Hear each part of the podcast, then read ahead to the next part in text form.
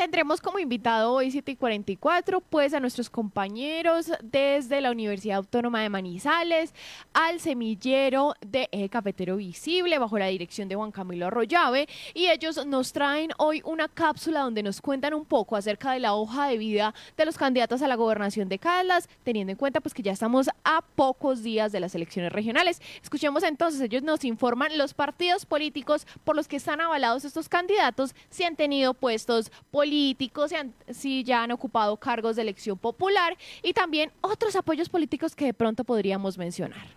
Conozca la hoja de vida de los candidatos a la gobernación de Caldas, una alianza de la patria y el semillero de la Universidad Autónoma de Manizales, E Cafetero Visible. Bueno, candidato a la gobernación Fernando Toro Sánchez eh, cuenta con aval del Partido Pueblo Democrático Alternativo y su trayectoria política en el mismo partido, en el Pueblo Democrático. El candidato a gobernación Henry Gutiérrez, cuenta con el aval de gente de movimiento y partido de la U y su trayectoria política es que se desempeñó como diputado de Caldas durante dos periodos con la mayor votación histórica para esa corporación, 2012-2015 con 15.309 votos y 2016-2019 con 21.240 votos. Además, fue presidente de la Asamblea Departamental en los periodos 2013 y 2016.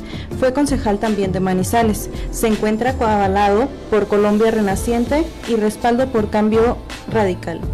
Luis Roberto Rivas cuenta con el aval del Partido Conservador y su trayectoria política incluye fue alcalde de Manizales del 2005 al 2007, diputado de Caldas en el año 95, gerente general de la industria licorera del 2016 al 2022 y gerente del Instituto de Financiamiento, Promoción y Desarrollo de Manizales.